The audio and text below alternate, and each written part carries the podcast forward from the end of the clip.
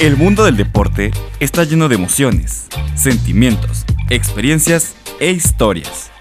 Quédate para conocerlas. Esto es El sudor de tus sueños.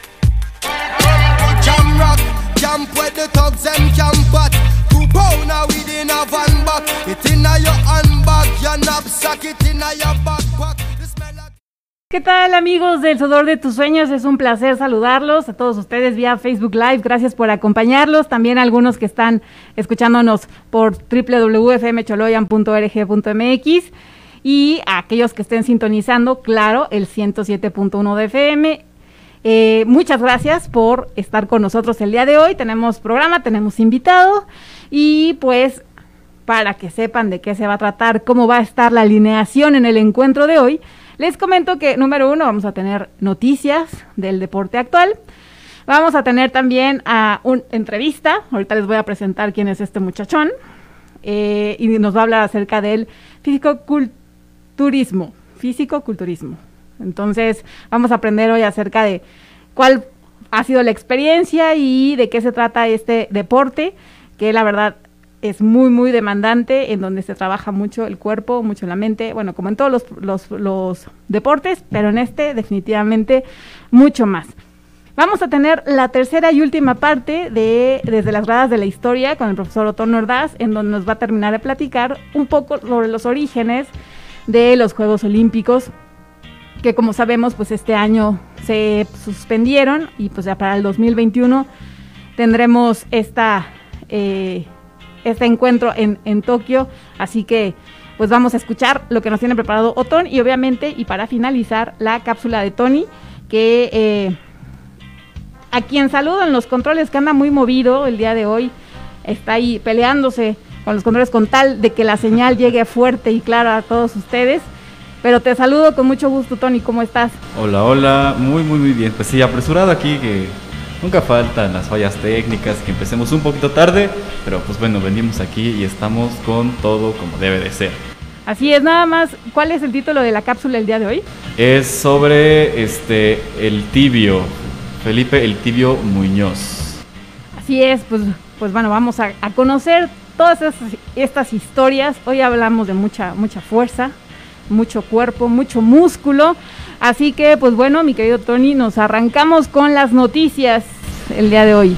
Sí, bueno, más que noticias, tengo unos anuncios ahorita, pues estoy aquí todavía tratando de solucionar, eh, pero voy a tratar de conseguir los links de las publicaciones, pero el chiste es que, bueno, la nueva liga de fútbol que se está haciendo, pues bueno, ya, ya va más que, este, ya que ya está más lista para, más que lista para empezar.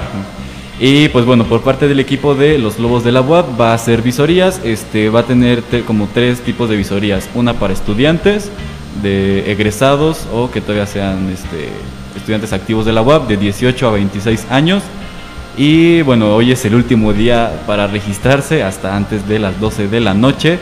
Y también va a haber otra para gente que ha tenido experiencia ya profesional. También, si no me recuerdo, igual es el último día para registrarse. Y las visorías abiertas están todavía en vista de que las anuncien. Eh, se me hace una buena iniciativa por parte de la universidad que, pues, que haga visorías también para gente que sea estudiante de la universidad, pues porque bueno, dentro de la universidad hay muchísimo talento, hay muchísimos chavos que tienen ganas de, de jugar y pues bueno, esperemos que también se les dé una oportunidad para que puedan jugar. Y pues bueno, esta liga también ya anunció su día de inicio y es el 16 de octubre. Hasta la fecha hay 19 equipos ya inscritos. De hecho hay un relajo ahí con un equipo de, Jalapa. Pero pues bueno, ya, ya está lista para poder empezar. Y pues este, había algo referente a eso. Sí, ah, eh, hace un tiempecillo, unas semanas, este, tuve el honor de poder participar con uno de nuestros compañeros del Teco Informativo, hablando un poquito sobre esta liga. Entonces, pues bueno, ahí damos algunos datos que pueden servir muchísimo para que se pueda entender qué onda con esta liga, qué está sucediendo, cómo es más o menos la, la organización. Entonces, pues igual aquí les voy a estar dejando el link de la nota que que, salió, eh, pues creo que es, es, buena y aparte desde un punto de, desde otro punto de vista, es un poquito largo el debate que tuvimos, pero pues bueno, creo que vale la pena para poder enterarse qué es lo que está pasando ahorita en la nueva liga de balompié. Y pues bueno, que para todos los poblanos entiendo que andan muy contentos. Ya no supe cómo quedó ayer el Monterrey, pero sé que estaban ahí peleándose en las tablas. Mira, estoy haciendo mi tarea. Ah, muy bien. Escuché noticias de fútbol. Así que vi que está ahí peleándose el, eh, el segundo lugar en la tabla, el Puebla. Pero digo, ya no supe cómo quedó ayer el Monterrey, pero sé que los poblanos están muy contentos hasta ahora con cómo se ha visto el pueblita de la franja después de que, pues bueno, de que mucho, la afición espera mucho de ellos, ¿no? Sí, pues el partido del viernes tuvieron unas fallas, pues Sí, ya nos quitaron sé. el- la victoria de último, de unos últimos minutos. Pero pues bueno, creo que son gajes del oficio, algo a lo que ya estás acostumbrado, más si le vas al Puebla. Este, pero pues bueno, es parte del deporte, es parte de lo que pasa, entonces pues no, no nos agüitamos tanto. Bueno, sí, pero no tanto. Así es, pero pues bueno, eh, saludos a todas las personas que les van a, que le van al Puebla y los que no, pues también. Qué bueno que se unan a este, a este, esta transmisión. Mándenos sus mensajitos, mándenos sus comentarios, sus saludos aquí al Facebook Live. Con todo gusto los vamos a estar, eh, obviamente leyendo y mandando todo. Ustedes que no complacencias musicales porque esas vienen después, pero pues sí, ustedes saben que vamos a estar comentando y también si quieren mandarle saludos al invitado de hoy o hacerles preguntas, también se vale. Así que deditos a escribir aquí en esta transmisión. Y no sé si traigas alguna nota más. Eh, no, no, por hoy, bueno, por este momento creo que es todo aquí. Cualquier cosa, pues ya, la tarea ya sea para el rato o para la próxima semanita. Así es, muy bien. Pues bueno, si te parece bien, mi querido Tony, vámonos a una pausita musical. Ya saben que aquí lo que nos gusta es el, reggae.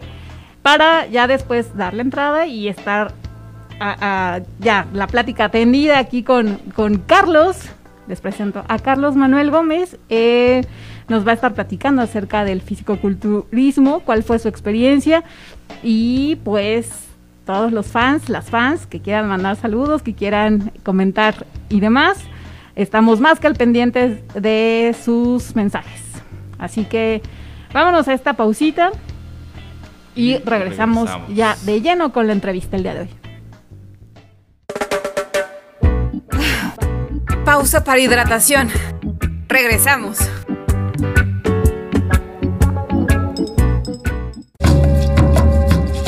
Estás escuchando la radio comunitaria Chololan, voces de tierras milenarias.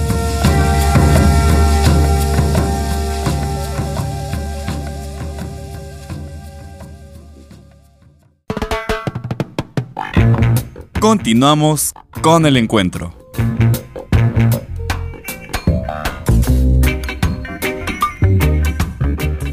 Muy bien amigos, pues bueno, continuamos aquí en el sudor de tus sueños. Espero que hayan disfrutado muy, muy rica la rolita, eh, la primera rolita del día.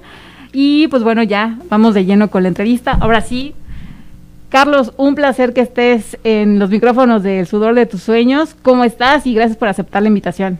Hola, muy buenas tardes Mariana, muy buenas tardes a todo el público que nos está viendo ahí en Facebook y que nos está escuchando. Pues quiero agradecerte por la invitación a este programa, El Sudor de tus Sueños. Para mí es un honor estar aquí contigo, compartir algo de lo que hemos desarrollado a lo largo de muchos años y pues bueno, aquí estamos, ahora sí que estamos a tus órdenes. Pues bueno, antes que nada, pues sí no me gustaría que le platicaras al auditorio qué es esto del fisicoculturismo y de qué se trata. ¿En qué consiste competir en este deporte? Ok, el fisicoculturismo es una cultura y lo puede practicar cualquier tipo de gente. Va enfocado mucho a las personas que son aparte de una disciplina, por ejemplo, un nadador, un corredor, un beisbolista, un boxeador. Todo eso se conlleva lo que viene siendo el fisicoculturismo y esto lo aplica para su, disciplina. En este caso, a lo mejor para un boxeador, para tener más resistencia en las piernas, para tener más fuerza para golpear. Entonces eh, va de la mano con el tema de las pesas. Ahora hay algo más complejo donde yo estoy trabajando actualmente y donde también por ahí estamos enfocados que es el físico-constructivismo, que a veces la gente lo confunde entre físico-culturismo y físico-constructivismo. Ah, Ok, hay una O sea, diferencia. sí, hay una gran diferencia. El, el, el físico-constructivismo se trata enfocado en desarrollar toda la parte de tu cuerpo. Entonces ahí sí es donde entra la mayoría de los que se dedican a competir. Y obviamente es un mayor esfuerzo, ¿no? Porque ahí sí va enfocado 100% a la disciplina y el tema del gimnasio y hacen diferente tipo de cargas, levantamientos, para que obviamente haya un aumento de masa muscular y obviamente tengan una alimentación adecuada para obtener esos resultados. Sí, entiendo entonces que cuando tú compites es porque vas a mostrar eh, esa musculatura, eh, no sé si es como competencia integral o se califican por brazos, por piernas, por pecho eh, y obviamente también por categoría, supongo. Claro, sí, todo eso conlleva, debe ser el cuerpo este, simétrico, entonces debe haber una proporción y para eso hay unos jueces, obviamente esos jueces ya tuvieron una preparación o en su defecto han sido también atletas competidores, entonces pues obviamente te califican todo ese tema, ¿no? Obviamente hacen una clasificación de acuerdo a los pesos y ya de ahí empieza lo que viene siendo ellos te van dirigiendo cómo posar. Previamente tú con tu coach, tú ya tuviste obviamente, es un trabajo de meses, no es solamente en ese día, ¿no? Ya tuviste obviamente unos entrenamientos rigurosos, tuviste una dieta estricta y obviamente ya llegas al el día que, o sea, es un trabajo que en ese momento ya es para pulirlo, ¿no?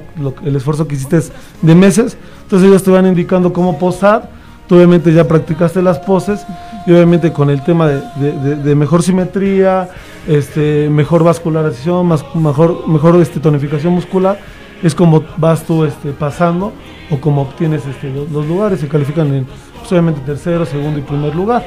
Y ya de ahí viene también la etapa, lo que viene siendo novato, principiante, y todo lo que viene siendo otras categorías.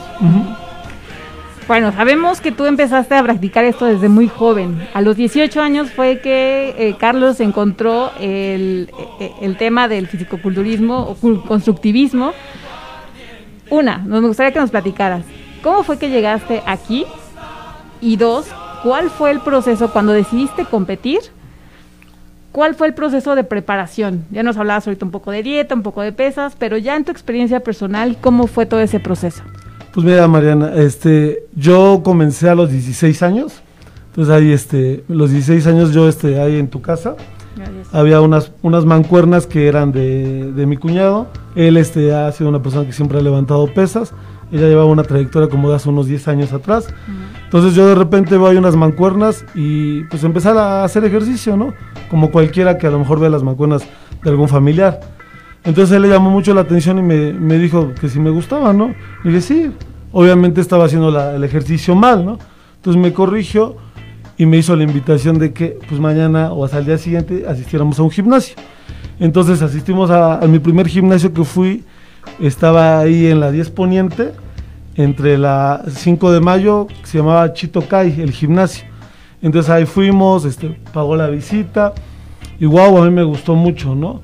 ¿Por qué? Porque pues obviamente había unas máquinas que jamás en mi vida este, había conocido. No sabía que cada, cada máquina era con una finalidad para cada parte muscular y él me explicó todo eso, ¿no? Entonces de ahí yo fui corriendo y le dije a mi mamá, ¿sabes qué? Pues quiero ir a un gimnasio, yo siempre he trabajado, entonces, oye, coopérame para la mensualidad. Y así fue como empecé el, gusto a, los 16 años, ¿no? Ya obviamente ya empecé a practicarlo de lleno a los 18. A los 18 años ya este, empecé, este, para mí fue algo muy, muy bueno porque ya estaba en la etapa de la, del bachillerato por salir. Entonces empecé a ver mejores resultados, me empezó a gustar. Y, este, y también empecé a practicar a la vez el boxeo. Entonces con el boxeo como que ah, es un ejercicio muy completo donde también es un ejercicio 100% cardiovascular, uno de los completos que hay en toda la disciplina. Entonces se me como que me ayudó bastante con el tema de las pesas, entonces logré marcarme muy rápido. Entonces este en ese momento yo iba a un club que se llama Club, club Alfa. El coach me ve y me dice, "Oye, pues tú traes este buen cuerpo, buen físico, va a haber una competencia porque no le entras." Y yo pues desconocía del tema, ¿no? Pues, bueno, ¿qué debo hacer? Nuevamente me jaló, me, hizo una dieta, me dijo vas a comer esto, esto y el otro. Y así es como empecé como con el tema de, llevar mi dieta, de, meterme de lleno al gimnasio. Y pues de ahí, digo, surgió una pasión, un amor a los 18 años, que ahorita a mi edad de 29, pues ya, este, ya son 11 años que estamos en, en este tema. Y bueno, ya eh, en la competencia, ¿cuál, sé que estuviste en dos, ¿no? Sí. Eh, dos años. Competimos exactamente, en la, cuando tenía 18 años competimos ahí en, este, en el Alfa. Alfa cada año saca una competencia interna y obviamente también pueden participar personas de otros, de otros gimnasios o de otros clubs. Y, este, y ahí fue donde este, pa- participé en dos, en la de principiantes y en la de novatos. En la de principiantes, pues obviamente para hacer mi primera competencia quedé en cuarto lugar. Quedé en cuarto lugar y, este, y como que eso me motivó a decir, no, pues yo quiero seguir compitiendo y pues vamos por el primer lugar, ¿no? Esa fue a los, a los 18 años.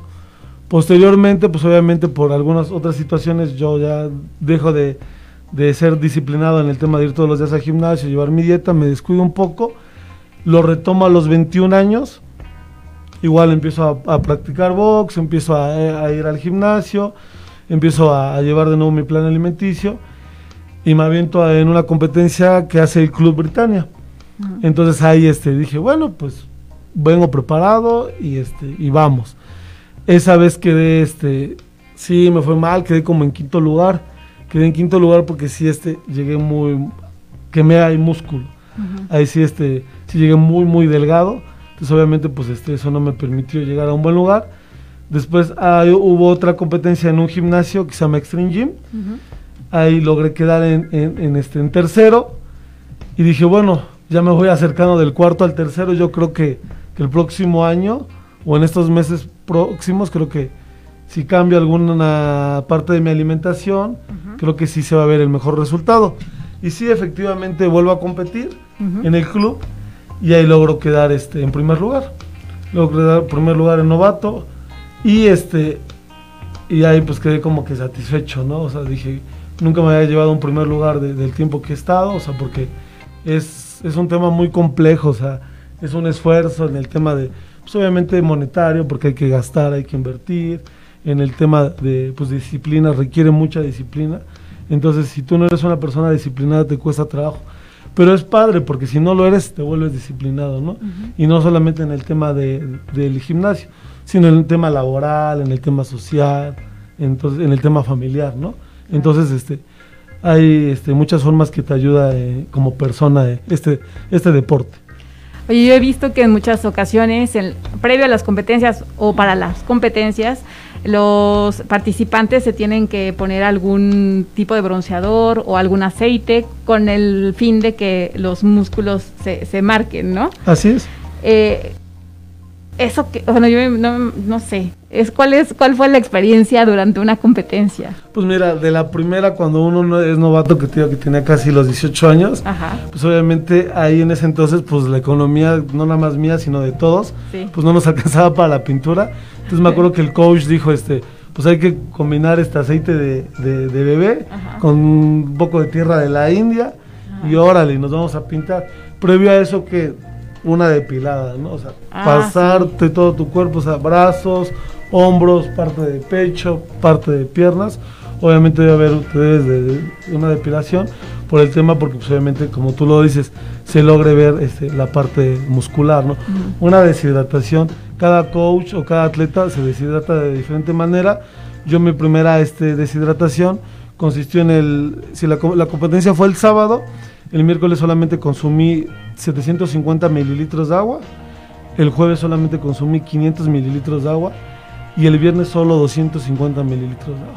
Pero aunado al entrenamiento, o sea, Sí, seguías sí, entrenando claro. y nada más esa cantidad de agua. Sí, solamente esa cantidad de agua, entonces, o sea, era como que las horas se te hacían eternas y ya quieres este, que, que- que pase el tiempo permite. para que ya puedas competir y subirte a la tarima, ¿no? Este, ya el sábado que, que fue la competencia, ahí haces una carga, entonces antes de pasar a posar te puedes tomar una coca, un gansito, un, depende a cómo haya sido tu proceso, claro, ¿no? Porque otros se deshidratan de otra manera. Entonces, bueno, te hablo yo de la mía, entonces, este, muy rudimentaria también, porque igual es poner en riesgo a veces tu salud. Sin embargo, pues creo que me funcionó y me sentí bien. Ya, de- ya, ya en la última competencia, pues obviamente ya, ya te vas informando, ya vas viendo otro tipo de, de pintura que puedes usar y hay mu- en el mercado hay diferentes pinturas, ¿no? Hay una en spray muy, muy famosa, entonces esa es la que ocupamos, entonces te das tu rociada, igual, obviamente llegas preparado tu cuerpo en el tema de que no haya mucho vello y ya te subes a, a tarima. Así es, Mariana. bueno, sí, ese es un, eso de la deshidratada me parece algo, ah, vaya, muy choqueante para el cuerpo. Y aparte todavía ponlo a hacer esfuerzo para poder tensar los músculos y poder mostrarlos. Y muere, y tu cuerpo muere de sed y también tiene hambre, ¿no? Entonces, eh, es, es impresionante el, el, me imagino yo, el shock que recibe el cuerpo para, para, para, para competir o para hacer esta demostración. Y bueno, ¿qué, ¿qué, aprendizajes te dejó el, el, el, pase por este mundo del físico-constructivismo? ¿Y por qué decidiste no continuar? Pues eh, el aprendizaje, pues primera pues fue el tema de que a mi adolescencia, pues obviamente fue una persona que, que podía haber caído en situaciones de riesgo como adicciones, como alcoholismo, tabaquismo, drogadicción, porque pues en su momento con el círculo, tanto en la secundaria como en la prepa, pues nos llegamos a rodear, ¿no? Sí, este, no te voy a decir, no los he probado, sí los llegué a probar, pero eso, esa, ese aprendizaje me sirvió a que yo siendo una persona, un deportista, entonces pones en balance, ¿no? Como le digo a los shows. O quieres ser una persona que mejore su cuerpo o que vaya hacia atrás, ¿no? Entonces eso me hizo al seguir, no, yo quiero ser una persona, un atleta, el, el ser mejor cada día, mejorar mi versión y es por eso que me deja una satisfacción muy plena en que gracias a eso pues no elegí un camino que a veces pues nosotros llegamos a elegir, ¿no? Nos llegamos a equivocar. Y digo, y también es válido, no, no juzgo a esas personas, pero bueno, esto te ayuda a que el día de mañana sepas elegir qué camino es el correcto. Así es. Claro. Eh, tu pregunta, el de por qué ya no continuar, pues obviamente pues este eh, hubo otros temas por ahí, ya son más familiares. Este, a mi edad de 18 años por ahí este, nació mi hijo, entonces había más responsabilidades, tenía que trabajar. Es por eso que igual no seguí en el tema de las competencias hasta los 21 años que por ahí tuve como que mi espacio. Entonces tuve que trabajar, entonces obviamente tenía dos trabajos en el día. Entonces eh, ya no me permitía ir al gimnasio, ya no me permitía hacer mis dietas. Entonces que a lo mejor con una buena organización, pero como fue algo nuevo para mí, obviamente como que me obstaculizó, porque obviamente seguimos hasta trabajando más, sin embargo con una buena organización sí podemos este, llevar lo que, lo que requiere para una competencia. Wow, 18 años, papá, trabajando, eh, entrenando. Y pues bueno, y finalmente se vio reflejado en ese primer lugar, en esa competencia, lo cual yo creo que en su momento te dejó bastante satisfecho. Y bueno, posteriormente, ¿qué fue lo que siguió en tu vida? Porque también me contabas, este, tras bambalinas, que un tiempo también practicaste el bench press, que no sé, ahorita en, las imágenes en Facebook les va a aparecer, en donde estás como sentado y hay una barra atrás. Y bueno, estás te acuestas, ¿no? Ajá, exacto. Y levantas peso y obviamente el que, bueno, tú me comentabas qué características tiene esta disciplina. Sí, pues el bench press es, este, son, son, son este, unas competencias que actualmente obviamente no ha habido por el tema de COVID, pero que años atrás este, se, se desarrollaban. Una muy famosa que en su momento el señor Mauro, que las hace el 12 de diciembre aquí en el barrio del Tambor. Entonces esa fue mi primera experiencia, que ahí acompañé a mi cuñado, que fue el que me metió en, este medio. Entonces él compitió, este, wow, cargan no sé, unos 140, 160 kilos en la barra. ¿Personas que pesan? y ahí es donde lo interesante, solamente es una sola repetición. Obviamente están los jueces también, no debe ni de tocar la parte ni de rebotar la barra, o sea, es muy estricto el movimiento, sola, a una sola repetición. Y ahí, ¿qué es lo que te, te, te clasifican? O cómo es de que más bien van premiando en el tema que debes de pesar menos y debes de cargar más, ¿no?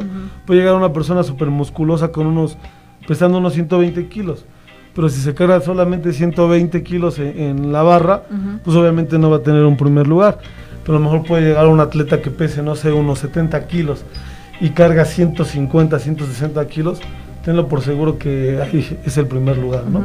Entonces, este, yo participé en dos, en dos competencias, una a mis 17 años, ahí quedé en cuarto lugar, pero quedé satisfecho porque a los 17 años pues ya cargaba unos 30 kilos, o sea, 30 kilos de lado que en total hacían 60, más la barra son 80. Y este, porque la barra olímpica está en ese peso aproximadamente 18 20 kilos, hasta ahí de 22 kilos. Y digo, bueno, a mi edad, a mi disciplina, creo que fue bueno. Posteriormente, igual, ahí por donde por ahí sale la foto, creo que ahí sale mi sobrino. Este, por ahí, esa vez quedé igual como en un quinto lugar. Probablemente me, me enfrenté con personas más pro, ¿no? Con personas que, pues, pues sí, llevan más, más experiencia, más años. Y como yo siempre lo he dicho, ¿no? El sentido empírico te ayuda bastante. Entonces, este, esas dos competencias fueron las que igual, este, participé. Ahí sí no puedo obtener un primer lugar, pero sin embargo aún creo que es momento para retomarlo y pues mi idea sí es volver a, a retomar tanto en el tema del físico-constructivismo como en el tema del bench press, que es algo que lo sigo practicando, que sigo este, que, que, que como diría por ahí, este, o sea, solamente es ese día, pero es, es años de esfuerzo, ¿no? Claro. Entonces seguimos mejorando la técnica, perfeccionando. Hay en el tema de fuerza de poder, de carga, y es otro tipo de entrenamiento. Entonces, todo eso, pues vamos al día. Ahorita puedo decir que pues nos seguimos manteniendo, que es lo importante, ¿no? A veces el, eh, en este deporte uno se aferra y, y se acaba, se quiere comer el pastel con una sola rebanada, entonces este, a veces este, termina tu, tu carrera de fisicoculturista, pues ya sea por una lesión, por, por temas delicados que, que lo conllevan, ¿no?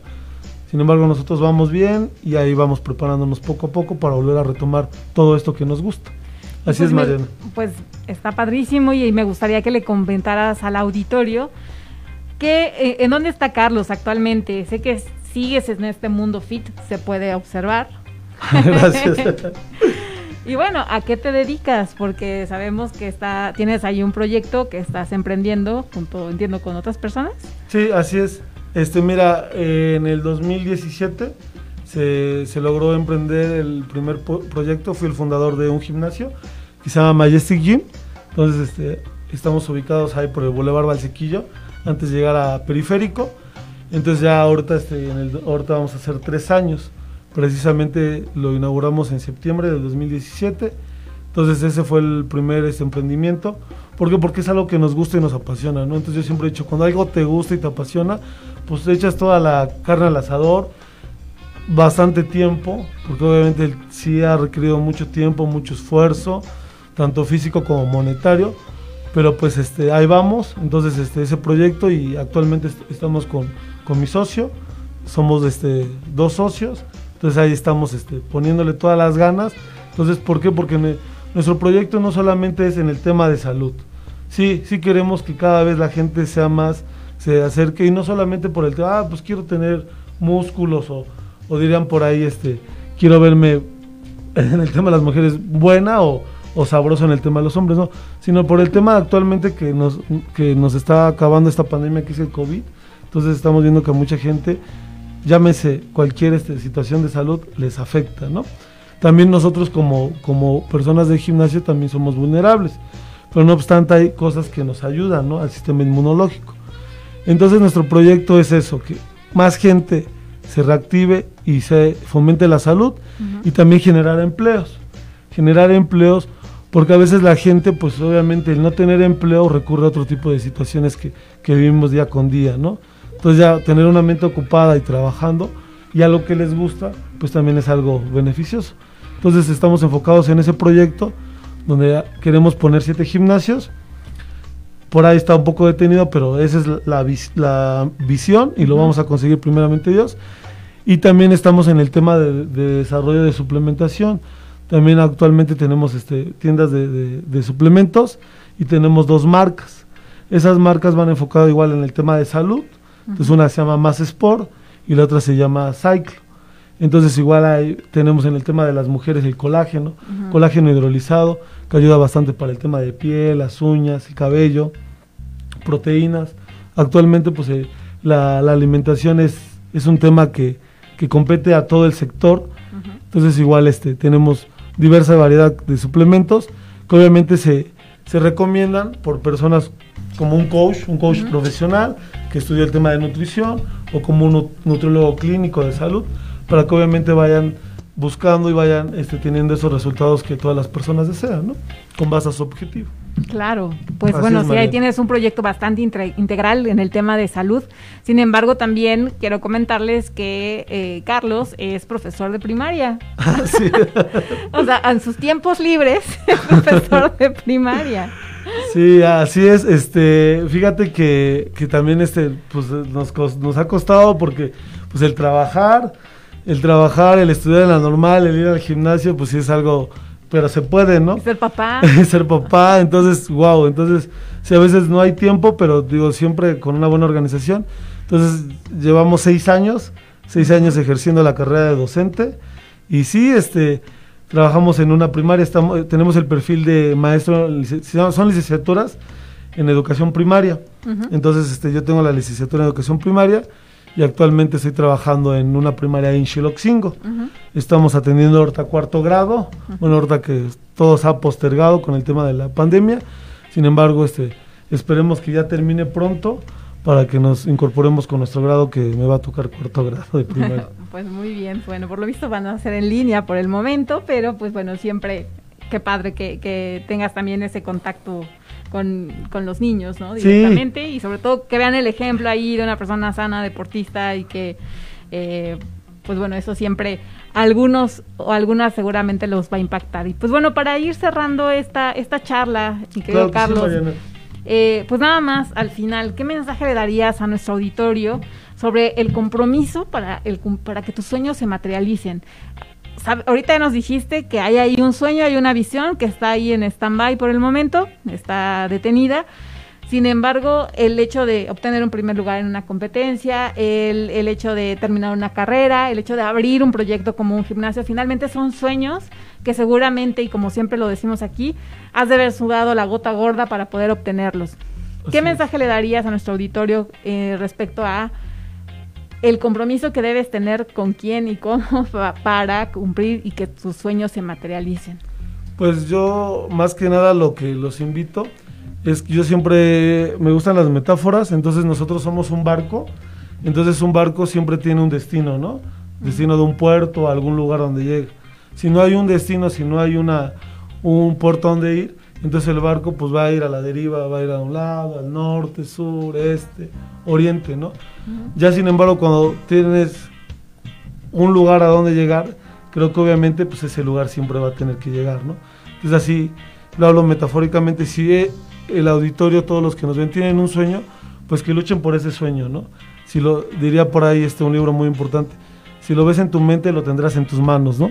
Entonces, sea el sueño que sea, que nada los detenga, que esos malos comentarios no lo, no, no lo obstaculicen, al contrario, ¿no? Que se rodeen de gente positiva, de gente optimista, y si no la tienen, pues caray, acá su servidor cuentan con él para que este, para que lo puedan hacer, ¿no? Entonces, este, eso es yo lo que les diría ese mensaje. Y pues bueno, también pues este, felicitar a todos los que están en este giro, ¿no? Porque pues obviamente pues eh, estamos pasando un- una etapa muy crucial donde estamos perdiendo económicamente mucho dinero. Sin embargo, pues bueno, estamos ahora sí que poniendo todo para que este, pues ya podamos reaperturar, ¿no? Porque no solamente en el sector de salud, que son los gimnasios, nos está afectando, también en el sector de, pues obviamente de gastronomía, lo que son los restaurantes, los hoteles aquí en Puebla, pues sí también ha habido pues, lugares que están cerrando, ¿no? Que están yendo a la quiebra. Entonces, pues a todos esos emprendedores y empresarios, pues yo les, les digo fortaleza, fortaleza y pues que este, pues la que la tengamos para que pase todo esto, ¿no? Para que pase todo esto y este y cuando reiniciemos, pues todos sus negocios puedan reiniciar y este pues pues poner todo lo mejor para que podamos este, irnos lo más alto, ¿no? Así es. Pues bueno, Carlos, te agradezco muchísimo el habernos compartido tu historia y tus experiencias aquí en los micrófonos del sudor de tus sueños. Y pues te invitamos a que te quedes y quieres escuchar eh, al profesor Otón, que fue justamente quien hizo el enlace para que el día de hoy estuvieras aquí con nosotros. Y pero previo, vámonos a una pausita musical. Ahora sí que pausa para rehidratación. Y regresamos aquí en El sudor de tus sueños para escuchar la cápsula, para la sección desde las gradas de la historia. No se vayan.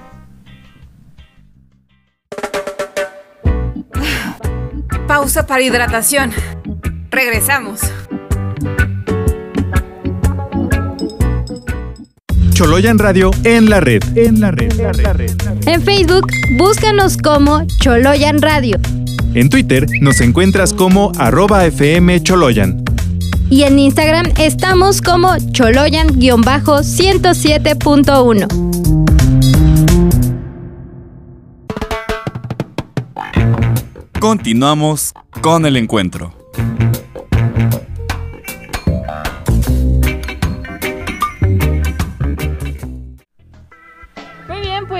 Regresamos ya para listos para escuchar a Otón Ordaz. Mi querido Otón, ¿cómo estás? Ya te vemos. Mariana, Tony, Charlie, muy buenas tardes. ¿Cómo están? ¿Cómo se encuentran el día de hoy? Muy bien, muy bien, gracias. Hola maestra, buenas tardes. Qué gusto poderlos saludar, qué gran plática, qué gran entrevista, sobre todo porque podemos reconocer ahora sí literalmente el sudor de tus sueños, ¿no? Que los sueños se forjan con ese sudor y ese espíritu de convicción. Es muy interesante, ¿no? La historia que nos contó Carlos, conocido mejor como Charlie. Muy bien, oye, pues eh, te damos los micrófonos, son tuyos para poder terminar esta historia sobre las Olimpiadas. Así es, fíjense que el día de hoy concluimos con nuestro tema de los Juegos Olímpicos en la antigua Grecia. Y tomamos el tiempo necesario porque aparte de ser un tema fascinante por su propia naturaleza, es amplio. En primer aspecto vimos todo el contexto histórico y origen de los Juegos. En la segunda parte comentamos las principales disciplinas que se desarrollaron, haciendo hincapié en el deporte del pancracio, donde los contendientes podían incluso perder la vida. Y en esta tercera intervención analizaremos el ocaso, el fin de los Juegos Olímpicos en la antigüedad y el génesis en la época moderna, un paso muy interesante para poderlos disfrutar el siguiente año. Nuestra pregunta central es la siguiente. ¿Por qué finalizaron los Juegos Olímpicos en la antigüedad? Por casi mil años, los Juegos se realizaron sin contratiempos, pero fueron las invasiones de los enemigos griegos quienes van a afectar el destino de la gesta deportiva. En primer lugar fueron los macedonios quienes conquistaron las polis griegas, pero no repercutió en la realización de los Juegos Olímpicos. Tan es así que el mismo Alejandro Magno, como alguna vez lo habíamos comentado, en su adolescencia participó en los eventos atléticos. Sin embargo, con la expansión del imperio romano a las costas del Mediterráneo y la derrota de los macedonios a mano de ellos, los griegos van a tener que estar sometidos ahora al poder de Roma, provocando que se modifique la esencia de los Juegos Olímpicos. Y esto es muy importante e interesante. Aunque los romanos mantuvieron en forma la competición en Olimpia, cambiaron de fondo, es decir, cambiaron el espíritu de los Juegos. Fíjense qué interesante. Ya no se competía en la época romana por el honor y la gloria, sino por el dinero, lo que provocó que los atletas ahora se convirtieran en profesionales y al tener ese rango cobraban para participar. Es decir, que el espíritu, el valor y el esfuerzo que impulsaba los juegos griegos con los romanos se convirtió en una competencia monetaria. Este cambio nos tendría que poner a reflexionar y posiblemente no se nos hace extraño porque dirán, pero actualmente son profesionales y se les paga. Pero posiblemente una de las respuestas es que estamos tan inmiscuidos en un contexto capitalista que desafortunadamente la vida gira en torno al dinero. Y como lo escuchamos en la entrevista en la sesión en este programa, justamente no se hace por una cuestión monetaria, sino es por una cuestión de un gusto, de un sueño, de una realización. Los romanos le van a cambiar esa forma a los griegos y ahora, repito, ya no se va a competir por la gloria de tu polis, de tu familia, de tu apellido, sino ahora va a ser por cuánto me vas a pagar por participar. Un claro ejemplo es decir que Nerón, el mismo emperador, participó y ganó seis pruebas, pero está comprobado históricamente que sobornó a los jueces. Es decir, que los juegos ahora sí ya cambian en esencia. Lo importante es ganar, pero con un puente monetario. ¿Y quién fue el responsable del fin de los juegos? El emperador romano Teodosio I, con la convicción de la existencia de un dios monoteísta, porque él era cristiano, impide todos los ritos paganos en el imperio, incluidos en el contexto del certamen deportivo. Esto es muy interesante porque en realidad Teodosio no prohíbe la realización de los juegos per se, pero al eliminar la conexión religiosa, suprime el motor para organizarlos. Porque como hemos visto, la celebración del certamen estaba ligada a la adoración de los dioses. Es decir, que ahora los griegos ya no tenían motivo por el cual hacer una celebración frente al templo de Zeus, de Hera, porque lo que los motivaba a eliminar sus guerras, ¿se acuerdan que hacían literalmente una tregua cada cuatro años para competir en este certamen deportivo? Era adorar y dar gracias a sus dioses. Y si Teodosio entonces dice, solo pueden competir deportivamente hablando, pero quiten todo rito religioso, pues ya no hay sentido por el cual reunirnos. Finalmente, con el declive del Imperio Romano y las hordas germanas van a saquear los templos en Olimpia y los desastres naturales como terremotos e inundaciones van a acabar con el valle y las construcciones en esa región. Tan es así que el día de hoy, desafortunadamente, pues literalmente solo estamos encontrando ruinas en Olimpia. Y con base en estudios arqueológicos, antropológicos e, e históricos, pues podemos imaginar cómo estaba construido. Pero literalmente fue el saqueo y los desastres naturales. Y finalmente, algo muy interesante, si ya se acabaron los Juegos Olímpicos, ¿cómo surgen? ¿Por qué tenemos el gusto de verlos cada cuatro años? Y el gran impulsor de esta hazaña fue el francés Pierre de Coubertin, que tenía una combinación académica muy peculiar. Fíjense qué interesante, era pedagogo, profesor, era historiador y era deportista, era la combinación ganadora. Entonces Coubertin... ¡Como tú, no lo quería decir de esa manera, Mariana, pero muchas gracias por haberlo, haberlo tomado. Así es. Obviamente no voy a hacer casos tan grandes como Coubertin, pero fíjense, Coubertin toma como inspiración los Juegos Olímpicos en Wenlock, Inglaterra, que era cada año pero en escala local. Es decir, Coubertin no inventa los Juegos por sí mismos.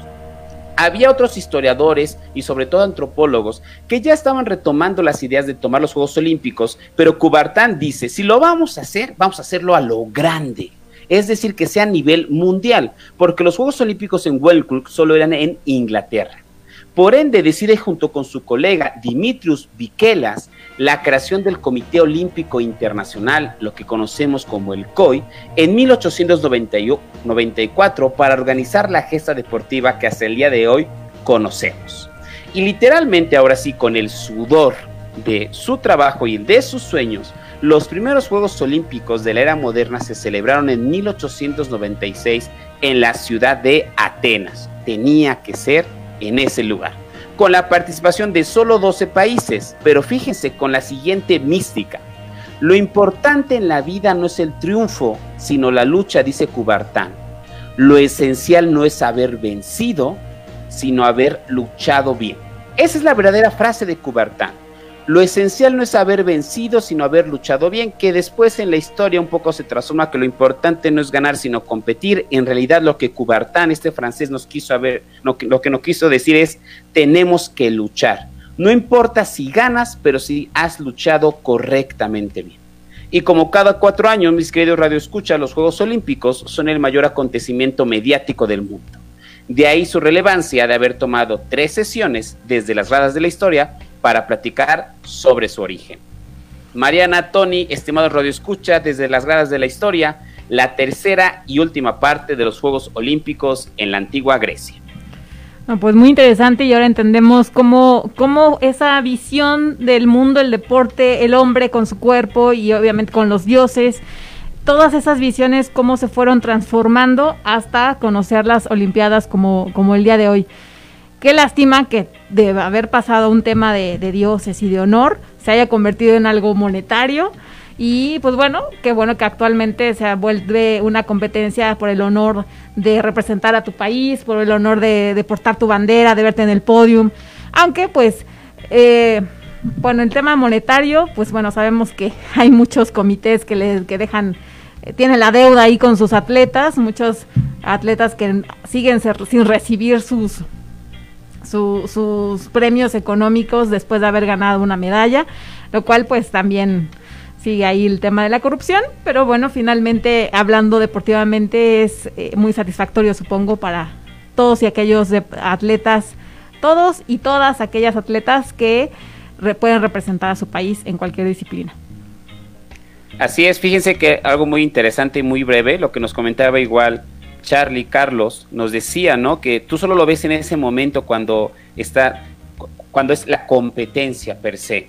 Pero eh, atrás tienes horas y horas de entrenamiento. Pasa igual con los atletas olímpicos, ¿no? Hasta a veces un segundo puede hacer que fracases cuatro años de entrenamiento. Por eso es muy importante y sencillamente es la gesta, no solo deportiva, sino social, el evento más mediático y más importante a nivel mundial. Desafortunadamente este año no los podremos ver, pero tendremos paciencia porque también hay historias magníficas porque hasta los Juegos Olímpicos, aunque ya con una época, una perspectiva más moderna, han hecho que se unan países. El caso es Corea del Norte y Corea del Sur que buscan de hecho desfilar en la siguiente competencia deportiva. Así es, pues Otón, muchísimas gracias por eh, tu sección el día de hoy, por esta trilogía acerca de los Juegos Olímpicos en la antigua Grecia. Y pues bueno, nos, nos despedimos, pero le damos paso también a Tony Cermeño para que nos platique sobre la cápsula que nos trajo el día de hoy. Ya, perdón, ando aquí todavía resolviendo unos temitas. Eh, pues muchas gracias, muy, muy, muy, muy interesante la, cápsula del día de hoy. Como, como siempre, pues muchas, muchas gracias, Otón. Y pues ahí ya, ya ni sé qué ando haciendo aquí. Pero pues bueno, vamos a pasar a esta cápsula del día de hoy. Mejor la, la, escuchamos y en unos minutitos ya hago algunos este, comentarios finales. Así que regresamos.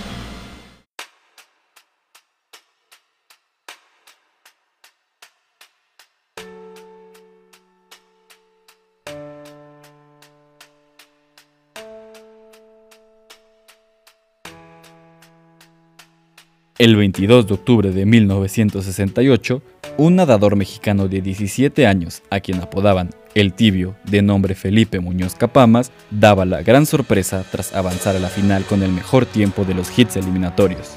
La alberca olímpica Francisco Márquez registraba sobrecupo para presenciar la final de 200 metros pecho, la última prueba del día. Felipe saldría del carril 4. A su derecha, Vladimir Kosinski, poseedor del récord mundial de la categoría, y a su izquierda el estadounidense Brian Job. Además, los soviéticos Nikolai Pakin y Yevgeny Mikhailov, y el alemán Egon Haniger, todas potencias internacionales, pero Muñoz no se intimidaba. Sabía que podía ganar. Su entrenador, Ronald Johnson, quien trajo sistemas de entrenamiento muy similares a los de Estados Unidos y a los de Australia, y que con esos modelos fue que hizo mejorar y presentar un equipo competitivo, desde un principio le dijo que sus tiempos de entrenamiento no solo eran para pelear las finales, sino para ir por las medallas. También mencionó que esta era la oportunidad perfecta, porque el evento sería en la Ciudad de México, así que la altitud estaría a su favor. El minuto antes de saltar al agua, Felipe fue presa de temblores y escalofríos. El estadio aullaba en favor del mexicano y eso lo descolocó. Pero en un momento logró desconectarse, llenó los pulmones de aire y redujo su mundo a ocho seres humanos, los encaramados en unos bloques de salida recién construidos. Llegó el momento de saltar al agua. En los últimos 25 metros, se concentró en dar lo máximo de sí mismo sin voltear a ver a sus oponentes. Así, el tibio rebasó a Kosinski y logró un tiempo de 2 minutos, 28 segundos y 7 décimas, junto con una remontada espectacular, consiguiendo la única medalla de oro que posee un nadador mexicano en los Juegos Olímpicos.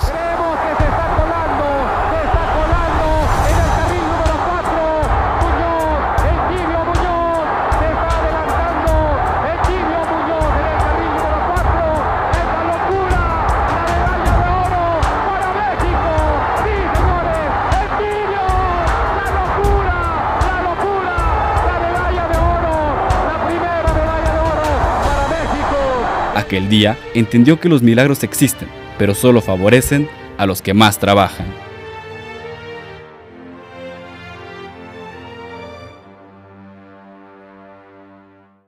Y así fue la primer y única medalla de oro en natación que tiene la delegación mexicana. Una historia muy, muy, muy bonita y pues bueno, después eh, Felipe El Tibio Muñoz eh, sí asistió a los Juegos, a los siguientes Juegos Olímpicos, si no me recuerdo fueron los de Atlanta. Y creo que sí, si me escucho bien, ahí está. Y pues bueno, después sacó, un tiempecito después sacó un libro autobiográfico, pues en el cual cuenta sus experiencias como un atleta de alto rendimiento. y pues eh, también alcancé ahí a investigar que después fue presidente del Comité Olímpico Mexicano y pues también se volvió político como muchos otros deportistas eh, por parte de PRI. Y pues bueno, ahí esta fue un poquito de la historia sobre Felipe el Tibio Muñoz y aquella única y mítica ya medalla de oro en natación. Pues bueno, otros de los factores a considerar, pues como, como se mencionó ahí, pues fue el tema de la altura, pues bueno, la Ciudad de México es una ciudad muy, muy, muy alta y pues es este es, un, es una plaza difícil para, para competir. Y pues bueno, algo que, que también sale a destacar es que pues tenía 17 años y creo que es una edad muy buena para que los nadadores desempeñen unos buenos papeles, muchos nadadores son jóvenes. Y pues otro dato curioso es que pasó a la final sin haberse rasurado las piernas.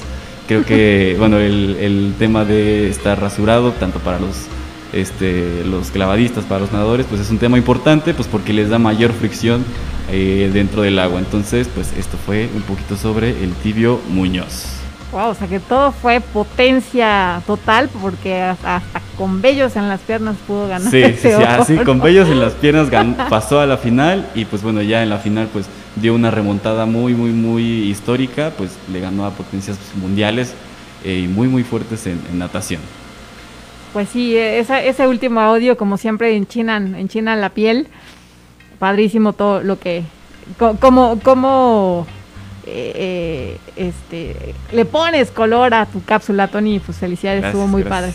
Y pues bueno, ya llegamos al final. Ya saben que siempre tenemos la cerecita del pastel, que es la cápsula de Tony Cermeño. Así que pues les agradecemos mucho el habernos acompañado el día de hoy. Ya saben que si no vieron el programa completo, se pueden regresar una vez terminada la transmisión y lo pueden ver tranquilamente a la hora que ustedes quieran. Así que, pues muchas gracias, Carlos, por habernos acompañado. Gracias, Tony, en los controles. Eh, a a la distancia, muchísimas gracias por, por tu participación. Y ese, nos escuchamos y nos vemos la próxima semana aquí en los micrófonos de Chololan Radio por el 107.1 de FM o por eh, por FM Chololan en Facebook. Y pues nada, eh, por cierto, quiero, sí quiero felicitar al artista que hizo esta mesa. Ya vieron hace tres días la publicación de qué chula quedó la mesa aquí de Chololan Radio con todos los las comunidades a donde llega esta señal o donde va a llegar o donde está llegando, pero la verdad es que está padrísima. Felicitaciones a la persona que, que hizo, que tuvo la idea y que la, la llevó a cabo. Pues nada, yo soy Mariana Once y un placer haber estado el día de hoy con ustedes. Hasta la próxima. El árbitro ha pitado el fin de este encuentro. Fue una excelente victoria para el equipo local. Nos escuchamos en la siguiente jornada. Hasta la próxima.